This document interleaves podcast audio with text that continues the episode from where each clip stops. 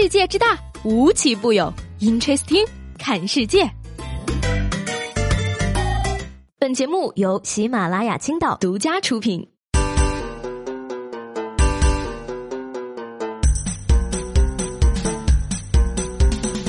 Hello，各位好，欢迎收听本期的 Interesting，我是西贝。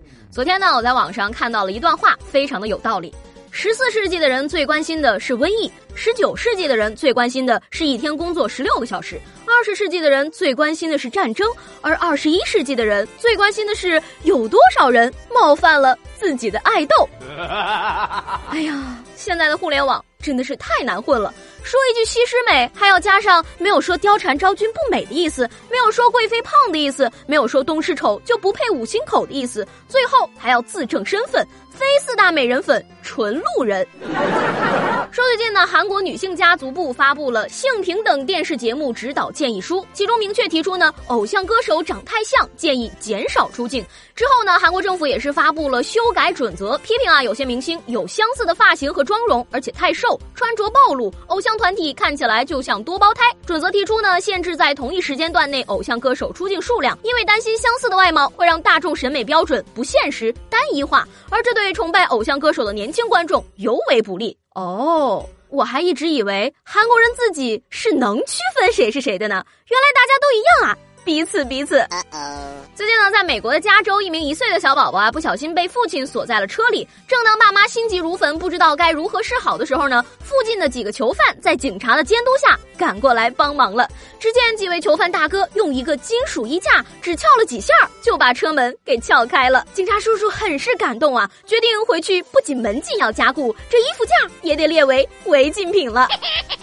我的天哪，这些叔叔好厉害呀！长大以后我也要像他们一样。小朋友，我这不是吹，要不是警察在边上，我还能更快。学以致用，这偷东西的手段也能救人。看来成魔成佛，关键是这思想不能跑偏。如果说呢，偷车属于技术性人才，那么接下来这位称得上是。化学人才了。说男子肖某吸毒多年，为了躲避警察的盘查呢，于是想出了奇葩的藏毒办法。他将毒品针管呢藏在鞋底，然后在一个星期不洗脚。肖某认为啊，这种臭味就能熏退警察叔叔。Amazing，大哥，你还真是挺有想法的哈，竟然想到用生化武器袭击警察。你难道不知道有种东西叫口罩吗？这故事呢，再次证明了吸毒损伤大脑，影响智力。也是真替警察叔叔心累，这一天天的遇到的都是些什么人啊？说连云港的小陈因为殴打他人被行政拘留了十三天，可是小陈的父亲老陈对这个处理结果并不是很满意，于是呢，老陈借着酒劲儿来派出所闹事儿，结果呢，因为寻衅滋事被处以行政拘留七天的处罚。事后呢，老陈也是表示说。后悔也没有用了，就当进去照顾照顾儿子吧。打虎亲兄弟，坐牢父子兵啊！说什么进去照顾儿子？我看你是抢着要拍一张全家福吧。七天之后呀，这儿子可就没人照顾了。老陈，你考不考虑再去闹一下呀？儿子犯错还不够，自己还要跑到派出所闹事儿，这还真的应了那句话。子不教，父之过。接下来这个小伙的行为啊，才是真正符合和谐社会要求的。说这二月十七号呢，富南的一个妈妈上街给孩子买糖吃，不慎呀剐蹭到了一辆汽车。主动报警之后呢，派出所的警察叔叔来到现场，通知这位车主前来。那妈妈主动承认错误之后呢，也是向警察述说了担忧。由于独自抚养两个孩子，经济困难，恐怕赔不起维修费。而这位车主得知情况之后呢，先是让孩子妈妈赔偿十块钱，妈妈不同意，愿意将兜里所有的钱都赔给车主。于是呢，这位车主见状说：“要不你就请我吃颗糖吧。”只见呢，他从妈妈手里拿了一颗糖果之后，便自行驾车离开了。一个好人遇到另一个好人，就算是事故也成了暖心的故事。不过怎么看怎么有点像小伙的征婚帖呀。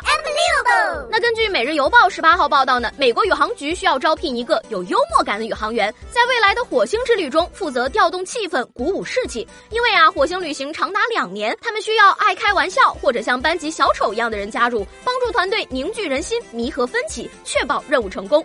搞笑宇航员呢，不仅要会带动气氛，还需要其本身就是出色的科学家或者工程师，可以通过严格的项目训练。嗯，我有一个大胆的建议，不知道他们准备的食物够不够多，可以邀请岳云鹏去呀。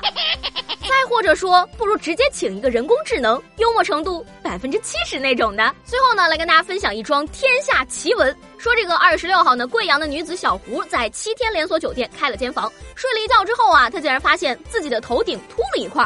那监控显示呢，在入住之前，小胡的头发还完好无损。于是啊，他怀疑自己被员工剃了头。那警察叔调查之后啊，发现并没有人进过房间，而房间里边呢，则没有摄像头的存在。但是小胡坚称呢，事情在酒店发生，要对方负责。最终呢，双方约定啊，先到美发店咨询一下能否遮挡小胡的头皮，再做进一步的协商。名侦探柯南之酒店。密室剃头事件，这孙悟空干的。我看过书好吗？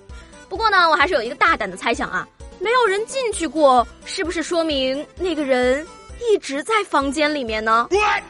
要我说呢，这位小胡同学啊，肯定也是睡得太沉了，不然的话，剃头这种让人头皮发麻的事情，怎么可能感觉不到呢？那说下来呢，今天我就想问问大家了，你有没有在什么奇怪的地方睡着过呢？昨天节目中呢，问大家你的哪个坏习惯让你自己都受不了？我叫 Coco 说呢，睡前不洗脸，哪天没洗澡呀，睡觉的时候自己都会嫌自己脏。我才两岁呀，说把指甲剪得超短，没有一点留白，关键剪完之后还把伤口抠破了，几个月了都还没好。笨猪小甜甜说呢，我想我的坏习惯就是爱啃手指甲吧，现在搞得我的手坑坑洼洼的，可难看了。小米粥呢，可能说出了很多人心里的想法。他说呢，知道自己胖还停不下来吃，知道熬夜不好还熬夜，然后还有拖延症，越说越糟糕了。最让人生气的回答呢，是这位叫做无聊的虾的朋友，他是这样说的：坏习惯那大概就是喜欢西贝，天天听节目了吧。